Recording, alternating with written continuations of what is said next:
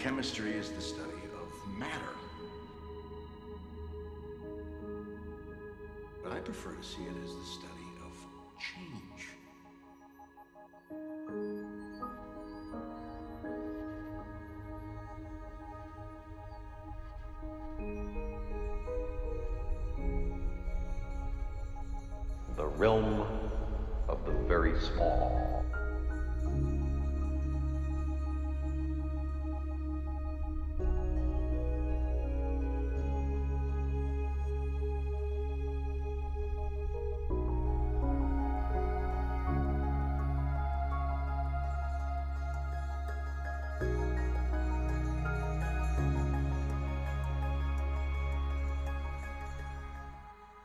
simply respect the chemistry.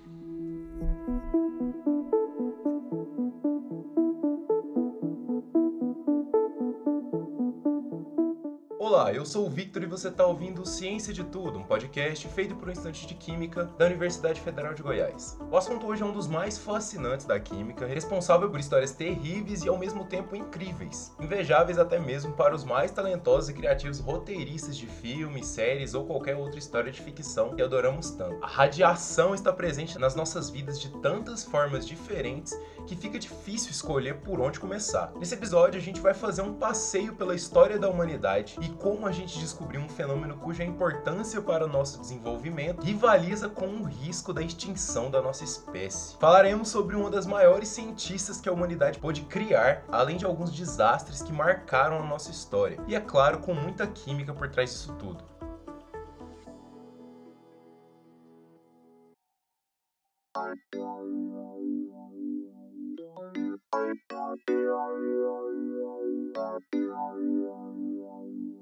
Thank you.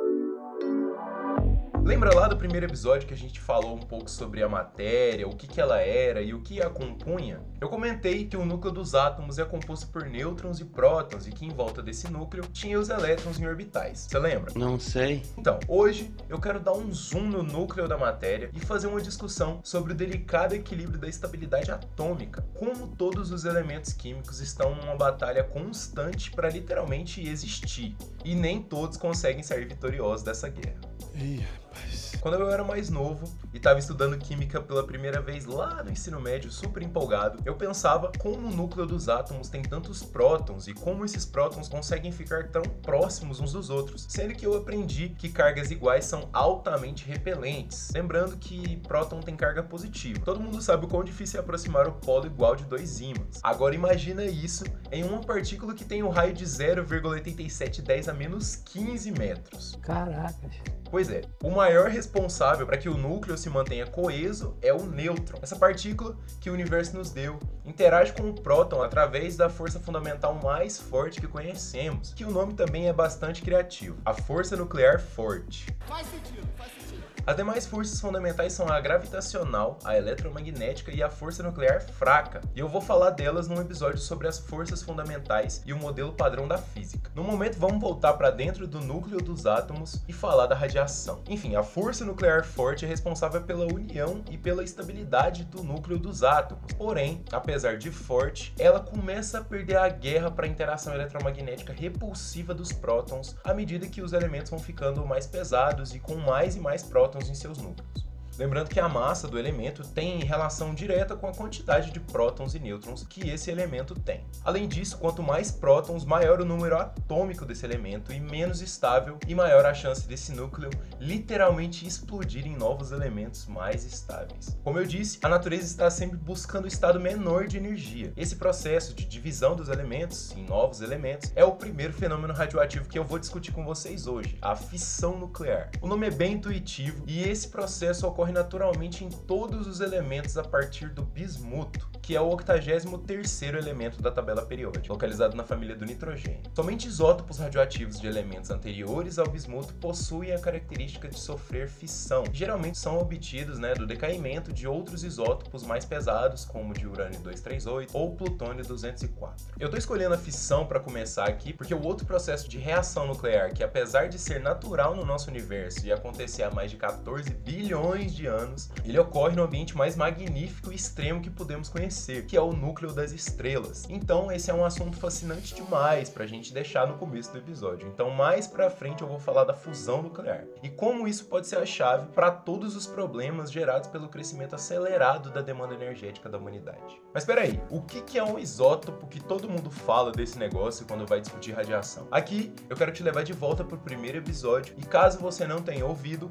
o problema é seu, vai lá e ouve. Isso, vamos que é voltar pra isso? cá. Que né? deselegante. Totalmente. né? Brincadeira. No primeiro episódio eu expliquei o que compunham os 118 elementos da tabela periódica. E aí eu te pergunto, só tem 118 elementos? Você só faz pergunta difícil. Antes de responder essa pergunta, a gente precisa saber o que difere um elemento para o outro. Então vamos lá. O elemento é definido pela quantidade de prótons em seu núcleo. Ou seja, o carbono e o nitrogênio são praticamente iguais, com a diferença que o nitrogênio tem um próton a mais. E isso é suficiente para mudar tudo, né? Tá, e os nêutrons? E os elétrons? Isso não muda de elemento para elemento? Sim, a tendência dos elementos é terem o mesmo número de elétrons e prótons. Isso quando se encontram no estado fundamental, isto é, sem que eles estejam fazendo ligação com outros elementos ou na forma iônica. Isso tudo a gente já ouviu e discutiu no episódio de reações, que é o Ciência de Tudo, episódio 2, mas nesse aqui eu só preciso que vocês compreendam que uma reação nuclear acontece no núcleo. É claro. As reações químicas acontecem entre os elementos e ficam restritas às trocas de elétrons e ocorrem especificamente em orbitais que ficam afastados do núcleo. No caso do nêutron, o número é muito imprevisível e não parece seguir um padrão tão claro quanto o número de elétrons ou o número de prótons. Por isso, a gente determina a quantidade de nêutrons pela subtração da massa pelo número de prótons de cada elemento. No entanto, existem os tão conhecidos isótopos, que são variações nucleares do mesmo elemento, sempre com o mesmo número de prótons, porém com mais nêutrons. A grande maioria desses isótopos é radioativa, e é justamente pelo fato da instabilidade do núcleo, graças à presença de tantos nêutrons, que esses isótopos apresentam radioatividade.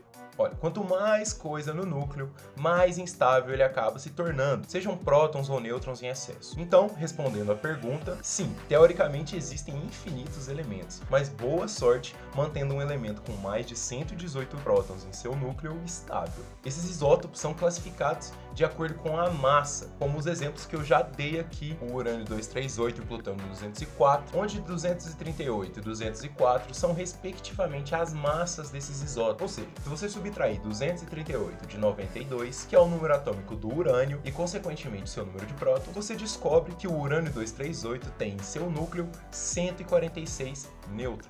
E são alguns desses nêutrons que, quando esse urânio for dividido em dois novos átomos, eles vão se liberar e causar a reação em cadeia que gera a energia nuclear e a bomba atômica, por exemplo.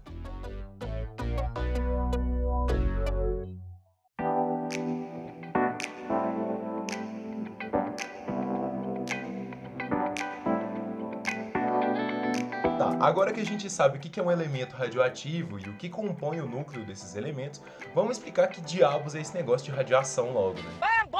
Aqui eu preciso discutir com vocês os dois tipos de radiação que existem. Radiação eletromagnética, que engloba a luz e todo o espectro eletromagnético, desde os raios gama, altamente energético e que são radioativos, até as inofensivas ondas de rádio.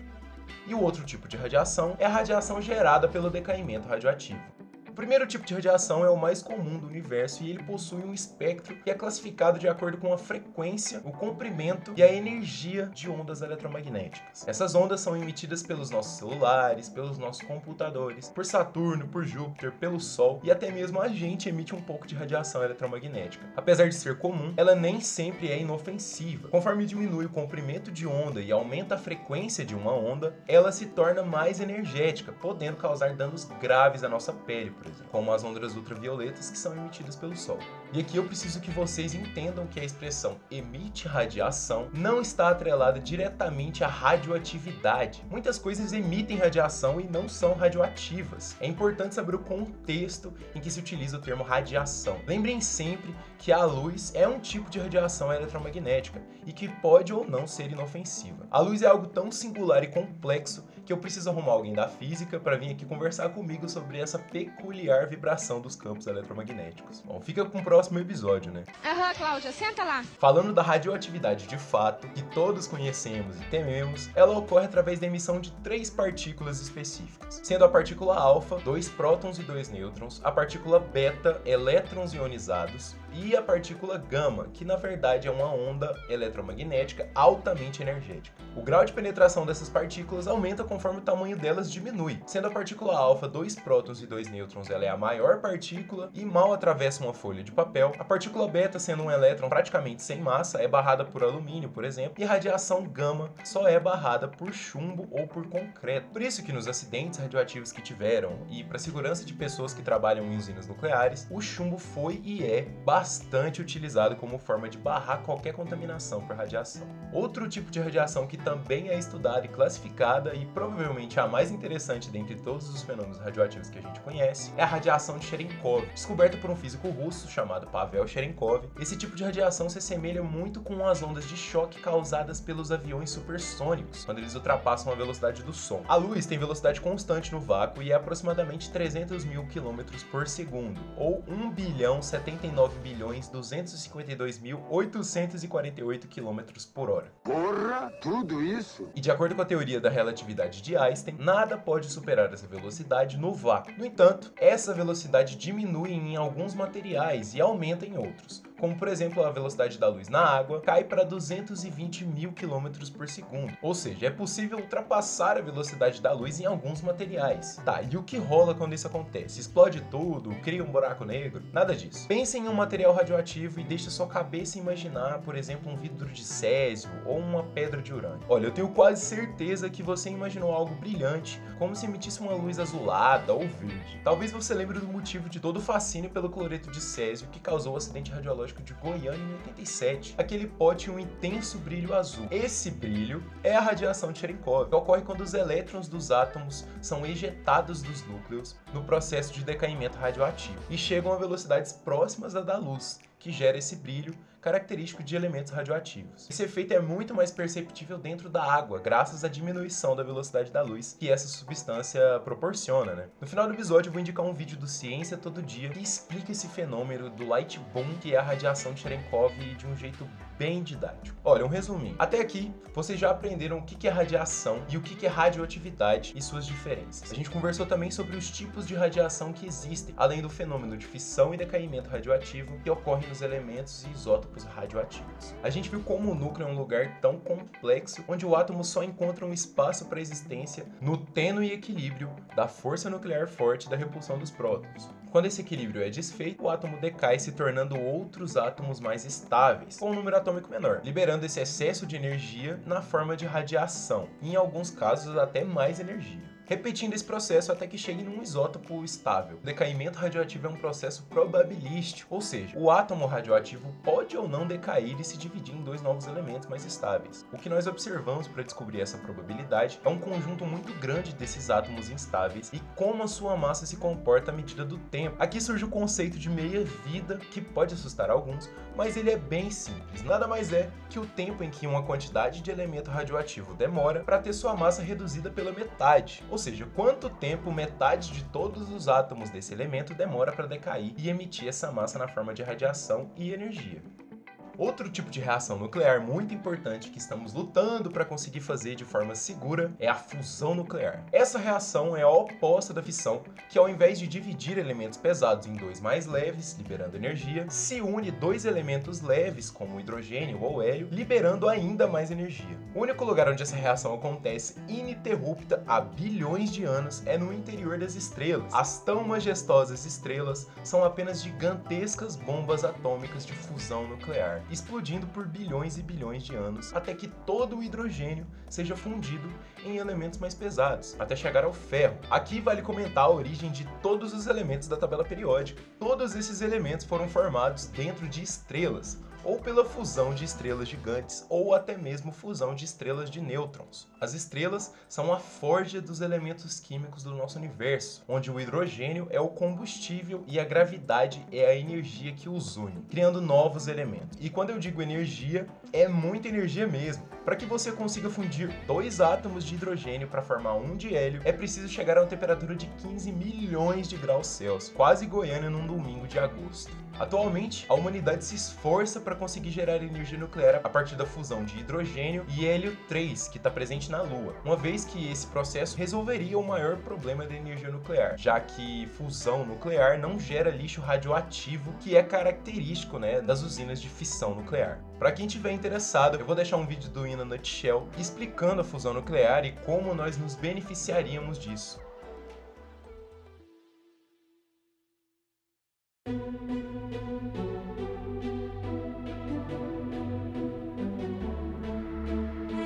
Descoberta da radiação não poderia estar situada em outro momento da nossa história humana que não fosse o século XX. Esse é considerado um período de ouro para a evolução científica, tecnológica, política e cultural da nossa espécie. Ó, Heisenberg, Einstein, Rutherford, Schrödinger, Curie, esses são alguns nomes que você provavelmente ou já ouviu falar ou conhece alguma descoberta, constante ou teoria relacionadas a eles. De fato, esse é um período ímpar para a ciência. Nunca se descobriu tanto sobre o nosso universo quanto nesses 100 anos. Porém, precisamos voltar alguns anos antes que Marie Curie, uma física e química polonesa, descobrisse a tal da radiação. Ah, e uma ressalva, ela não descobriu nada, né? A radiação já existia, ela apenas descobriu como observar e medir isso pela primeira vez. Você provavelmente já tirou um raio-x, né? Sim. Mas você sabe como ele funciona e o que são os raios-x? Raio-x é um tipo de energia eletromagnética, ou seja, luz, emitida devido ao choque de elétrons. Essa radiação penetra muito bem em nossos tecidos e a nossa pele, porém é barrada pelos ossos, que são mais densos. Sendo assim, quando você coloca uma chapa fotográfica no caminho desses raios com a sua mão na frente, você consegue literalmente tirar uma foto dos seus ossos, graças à sombra deixada por eles na chapa, já que o raio-x é incapaz de atravessá-los. O cientista responsável pela descoberta desse tipo de radiação eletromagnética, emitida por alguns elementos, é o Wilhelm Conrad Roentgen, que seria homenageado posteriormente com a unidade de medida de radiação chamada Roentgen. E é aqui que chegamos aos nomes de Anthony Henry Becquerel, Pierre e Marie Curie, que futuramente ganhariam um prêmio Nobel pela descoberta do elemento químico rádio em 1903. Tudo começa após as descobertas de Roentgen que fizeram Becquerel estudar substâncias fluorescentes e fosforescentes para saber se essas substâncias também emitiam raio-x. Para isso, ele deixava minerais e sais de urânio expostos ao sol e em seguida os colocava em uma caixa fechada com um filme fotográfico. No entanto, durante sua pesquisa começou o período de chuvas em Paris. Então Becquerel se viu obrigado a guardar suas amostras de urânio mais cedo do que o planejado. Na cabeça dele, as impressões no filme fotográfico estariam muito fracas, uma vez que a hipótese que ele estava estudando era de que aquelas substâncias absorveriam a luz solar e depois emitiriam essa luz através de raio-x. Portanto, devido à baixa exposição solar, graças às chuvas, a concentração dos raios-x seria muito baixa, podendo-se observar isso nos filmes fotográficos. Porém, algo surpreendente aconteceu. Os filmes foram impressionados muito nitidamente, fazendo com que Becquerel abandonasse a sua hipótese da relação entre a luz solar e a emissão dos minérios assumindo que a radiação observada no experimento tinha origem somente dos elementos químicos ali presentes. E é aqui que o casal Curie entra na parada. Estudando os minerais de urânio, os Curie perceberam que todas as amostras contendo esse elemento emitiam o mesmo tipo de radiação e perceberam ainda que essa radiação ionizava gases. Ou seja, de alguma forma, a radiação do urânio arrancava elétrons dos gases, os tornando condutores de eletricidade. Futuramente,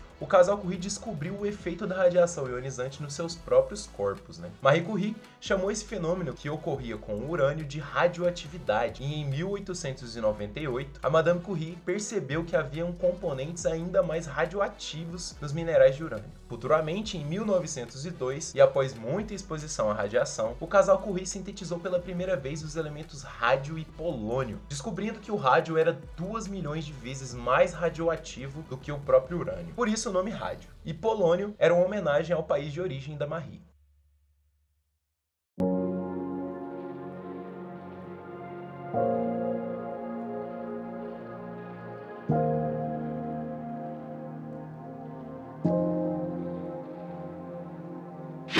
Com tanto contato com radiação e por tanto tempo, era inevitável que o casal Curie adoecesse, né? E aqui eu quero mostrar para vocês como a ciência pode ser perigosa. Nunca se sabe ao certo o que se descobre, muito menos se o que é descoberto é seguro. Aquela época, muito pouco se sabia sobre radioatividade, para não dizer que não sabia nada, né? Tanto que a pessoa que mais contribuiu para as descobertas desse fenômeno morreu por causa dele. Você já deve ter ouvido falar que os cadernos de Marie são radioativos até hoje lá na Biblioteca Nacional da França.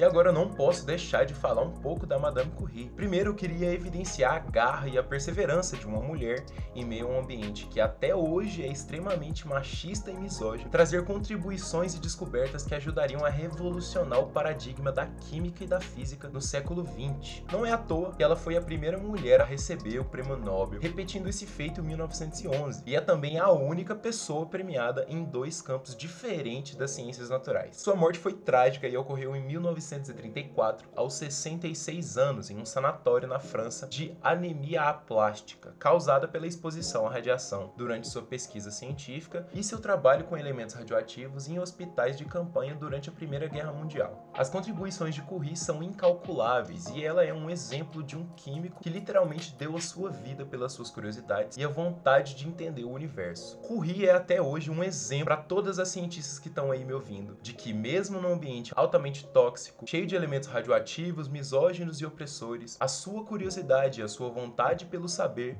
superam qualquer obstáculo que esteja no seu caminho. Seja um comentário machista no laboratório ou um presidente que destrói a ciência e a educação todo santo dia, vocês devem continuar e seguir firmes e fortes nessa luta diária que vocês travam ao sair de casa, para ir para a escola, para a faculdade ou para o trabalho. Marie Curie era conhecida pela sua honestidade e estilo de vida contido, tendo recebido uma pequena bolsa de estudo em 1893, que ela devolveu em 1897, assim que começou a ganhar dinheiro. Ela doou grande parte do dinheiro que recebeu em seu prêmio Nobel a amigos e familiares, estudantes e pesquisadores. Em uma decisão incomum, Curie evitou intencionalmente patentear o seu processo de isolamento do rádio, para que a comunidade científica pudesse fazer pesquisas sem impedimentos e burocracia, mostrando mais uma vez que o seu desejo ao fazer ciência nunca foi o lucro ou a fama, e sim a contribuição com o saber científico e o entendimento do nosso universo. Ela insistiu que presentes e prêmios monetários fossem dados às instituições às quais ela era filiada e não a ela. Ela e o marido frequentemente recusavam prêmios e medalhas. Einstein teria declarado que ela era provavelmente a única pessoa que não poderia ser corrompida pela fama.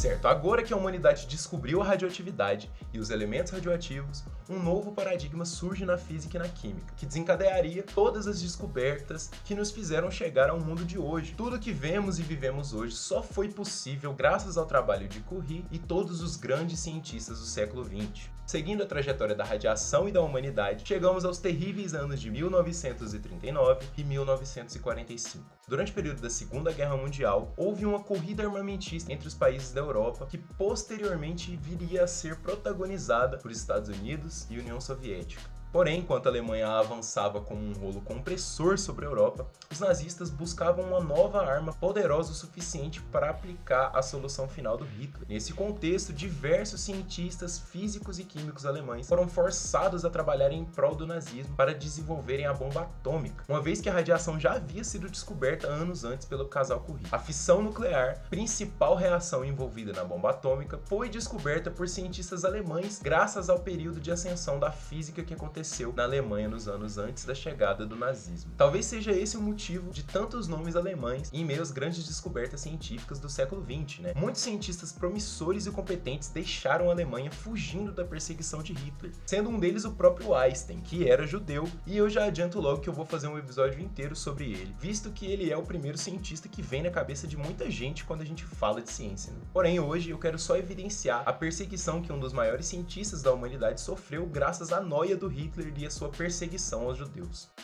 Mal sabia ele que ele estava se auto-sabotando. Muitos cientistas importantes para a construção da bomba atômica, que seria usada pela primeira vez pelos americanos, eram judeus fugidos da Alemanha nazista. Quem diria que os maiores alvos de Hitler contribuiriam tanto para o armamento dos seus inimigos? A história é cheia de ironias. Certo, uma das maiores contribuições e arrependimentos de Einstein certamente é a carta que ele escreveu ao presidente americano na época que já morava nos Estados Unidos, em que ele discute a importância de que os americanos desenvolvessem um programa nuclear eficiente para a construção de uma bomba atômica antes dos nazistas. Aquela época, Einstein não imaginava que a Alemanha cometeria tantos erros que levariam à derrota em Stalingrado e, por consequência, a derrota em Berlim em 45.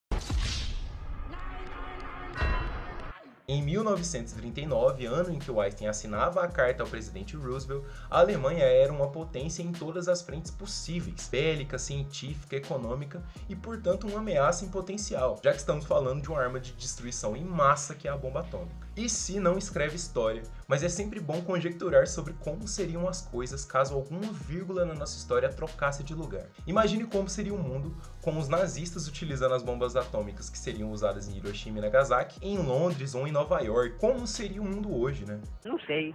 Bom, voltando para a realidade, os alemães vacilaram, tentaram invadir a Rússia no inverno e deu no que deu. A partir daí, os Estados Unidos, que já estavam com o projeto Manhattan muito avançado, voltaram sua atenção para a guerra no Pacífico, já que depois do dia D, a guerra no fronte ocidental já estava praticamente ganha, né? E a União Soviética só ia terminar o serviço dos americanos. A conta da guerra para os Estados Unidos termina da seguinte forma: duas bombas atômicas e apenas um alvo, o Japão, que havia atacado a base militar de Pearl Harbor. E aqui a gente destaca o equilíbrio dos americanos ao se vingarem. Ah, vocês destruíram uma base militar e mataram 2 mil americanos? Toma aqui, duas bombas atômicas, duas cidades reduzidas a cinza, mais ou menos 210 mil mortos, fora os milhares de sequelados e mais 5 anos de radiação mortal deixando as duas cidades completamente inertes. Pra que agredir? Não tem necessidade isso! Para mostrar como os alemães estavam avançados na sua pesquisa nuclear, basta a gente observar quem protagonizou a Guerra Fria e o terror da guerra nuclear nos anos seguintes. Estados Unidos e União Soviética sendo os dois países que mais foram favorecidos pelos espólios da guerra, tanto os espólios intelectuais com os inúmeros cientistas alemães que fugiram dos nazistas e depois fugiram da Alemanha quando acabou a guerra, ou os espólios materiais, os laboratórios, os centros de pesquisas nazistas nazistas, adquiridos pela União Soviética e pelos Estados Unidos com a divisão da Alemanha na criação do Muro de Berlim. E já que a gente falou do maior ataque nuclear que a humanidade já usou contra si mesma, a gente precisa falar do maior acidente nuclear da nossa história. Não dá para falar de radiação sem mencionar Chernobyl. Um misto de incompetência, irresponsabilidade, paranoia e muita mentira levaram ao maior acidente nuclear da nossa história, responsável por consequências inimagináveis, desde os milhares de mortos e contaminados até a queda da União Soviética. Eu não vou contar a história do acidente aqui certinha, porque esse episódio já tá gigante e tem uma série na HBO que vai fazer esse trabalho muito melhor do que eu. O que eu quero discutir com vocês aqui hoje é como o investimento em ciência e tecnologia não pode estar separado do investimento em educação e como uma ditadura como a soviética ou qualquer outra por aí pode transformar um benefício científico, que é a energia nuclear, em desgraça e morte. Tudo que ocorreu em Chernobyl, desde a explosão do reator 4 até o atraso em evacuar e avisar as cidades próximas que levaria à morte de milhares de pessoas, ou mesmo a forma simplista como a comunidade internacional foi informada de um evento tão catastrófico, foi acima de tudo um ato de irresponsabilidade do governo soviético, que era regido por figuras autocratas e burocratas que pouco se preocupavam com o bem-estar dos seus cidadãos e estavam mais interessados em derrotar o capitalismo do que cuidar dos seus próprios. Belos comunistas eu diria, viu? Marx estaria orgulhoso. Bater uma salva de palma aqui pro profissional. Isso que eu tô falando é bem evidenciado na série da HBO que eu falei, Chernobyl. É só você pesquisar lá no HBO Max que você acha e eu garanto que você não vai se arrepender. A série é muito boa mesmo. Lá eles contam passo a passo tudo que ocorreu de errado naquela noite e além de mostrarem como o governo soviético foi filho da puta irresponsável ao lidar com o problema. Então voltamos à minha palestrinha sobre política aqui. O que aconteceu em Chernobyl não foi erro da ciência. O acidente de Chernobyl foi causado por humanos tomando decisões sem levar em conta a ciência. Uma vez que naquela altura a comunidade científica já sabia dos malefícios que a radiação poderia causar aos seres humanos e os problemas que um acidente daquela magnitude causaria não só para a União Soviética, mas também para todo o mundo. Porém, os comunistas preferiram abafar e calar aqueles que alertavam os perigos do acidente e foram empurrando com a barriga até que uma usina nuclear na Suécia detectou a radiação emitida pelo reator 4 lá em Chernobyl. Isso que anos antes um reator RBMK, que é o mesmo modelo do reator de Chernobyl, passou por um acidente parecido, graças à mesma falha que desencadearia em tudo que aconteceu em 86. E quem não manja muito de geografia, uma usina na Suécia detectar radiação de Chernobyl é como se um reator nuclear explodisse em Curitiba e a gente detectasse radiação em Goiânia, dois dias após o acidente. Só após o alerta emitido pela usina sueca, o governo soviético admitiu que havia acontecido um Air quotes. pequeno acidente no reator 4 de Chernobyl. Aham, sei. A realidade era que o reator estava completamente exposto, emitindo quilos e quilos de material radioativo por dias, sem que nada fosse feito. Se você quiser saber mais sobre o que rolou na Ucrânia em 86, assiste lá Chernobyl e depois me chama no Instagram Ciência de Tudo pra gente discutir.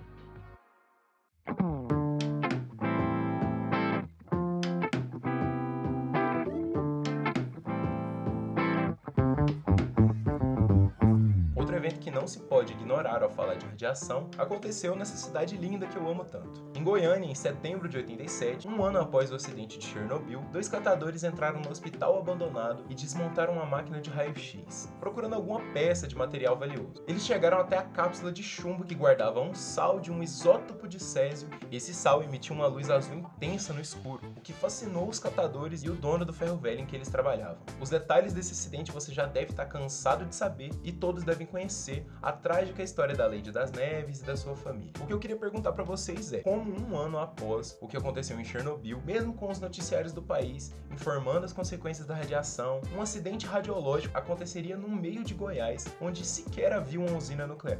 Pois é, essa é a maior consequência de se ter uma população iletrada cientificamente. Hoje em dia, essa realidade é bem melhor, e eu tenho certeza que se eu chegar com um pó brilhante para minha avó, ela vai falar para tomar cuidado com isso aí. Porém, dadas as proporções, os estados brasileiro e soviético falharam na função de letramento científico da sua população, sendo que na União Soviética, mesmo dependendo da ciência e da tecnologia, isso não era democraticamente difundido na população. E no Brasil, outros problemas se sobrepõem à nossa ciência, uma vez que temos mais de 300 anos de escravidão e apenas 101 anos desde a primeira universidade do país, que é a Universidade do Rio de Janeiro. Muito disso é consequência, em parte, da colonização, que nunca foi lá muito interessada em letramento científico da nossa sociedade brasileira, visto que a única função do Brasil, por cerca de 350 anos, foi fornecer recurso e mercado para Portugal, além de ser destino para milhões de escravos africanos. Outro fator que nos trouxe a essa realidade de ignorância científica que perdura até hoje foi a forma como o Estado brasileiro se desenvolveu baseado num acúmulo de poder e capital, que fez com que todos os nossos governantes, sejam os prefeitos, governadores ou presidentes, se preocupassem com um projeto de poder que perdurasse por anos, ao invés de cumprir o papel político-social para o qual haviam sido eleitos. É um ciclo. Mantenha a sua sociedade ignorante que ela te mantém no poder. Isso, obviamente, traz consequências negativas para a sociedade, sendo uma delas a falta de conhecimento e noções básicas em ciência, por exemplo.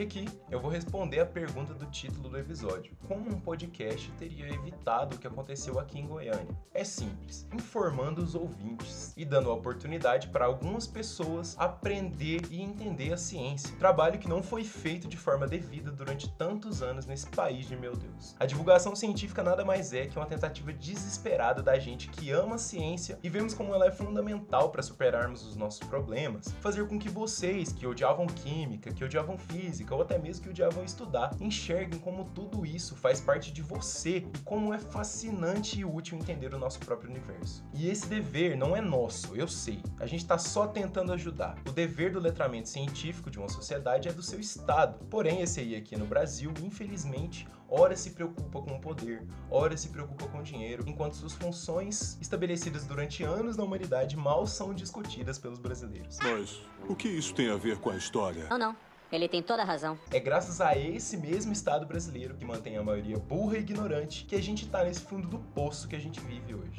Eu não suporto mais. Eu não mais. Olha, seja para você ter assunto numa mesa de bar, seja para você reconhecer o material radioativo e não se contaminar, entender os fenômenos do nosso universo, só tem a acrescentar às nossas vidas. Quando a gente se fascina pela ciência e entende o nosso universo, não estamos fazendo algo bom para nós ou para quem nos rodeia. Estamos fazendo um bem para a humanidade como um todo. Afinal, só a gente tem a capacidade de observar e interpretar o universo. Só os seres humanos, até onde a gente sabe, são capazes de se reconhecer como parte do infinito cosmos. E tá mais do que na hora dos brasileiros começarem a fazer parte desse clubinho.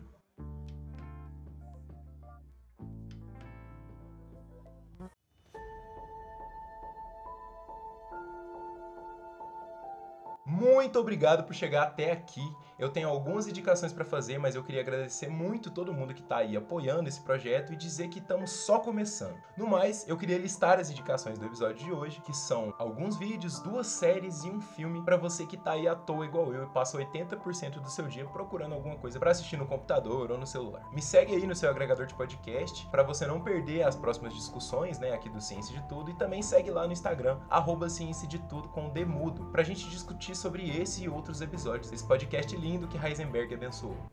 Goddamn right. O primeiro vídeo que eu citei foi o do Pedro Loss, em que ele explica a radiação de Cherenkov, e ele vai virar dono do canal daqui a pouco, do tanto que eu indico o canal dele aqui. Outro vídeo que eu citei foi do In a Nutshell, traz os argumentos prós e contras da energia nuclear, que é dividido em três vídeos e você pode achar no YouTube deles oficial com os seguintes nomes: Energia nuclear explicada, como funciona, três razões pelas quais a energia nuclear é terrível e três razões pelas quais a energia nuclear é incrível. Outra indicação que vai ajudar você a entender o que a gente discutiu no episódio de hoje é o episódio A Tale of Two Atoms, da série Cosmos Possible Worlds, que está disponível no Disney Plus, onde o Neil deGrasse Tyson conta a história de dois átomos, um átomo de carbono e um átomo de urânio, do dia em que eles são criados até o dia em que eles se encontram aqui na Terra. Eu acho que é o episódio 12 da série, mas eu não tenho certeza. E se você quiser assistir a série toda, eu recomendo porque é muito boa. E por último, a série Chernobyl da HBO e o filme Radioactive da Netflix. O filme conta a história da Madame Curie e a série conta o que aconteceu em Chernobyl em 1986. Bom, eu vou ficando por aqui. A gente se ouve semana que vem se você quiser. E um forte abraço. Até a próxima.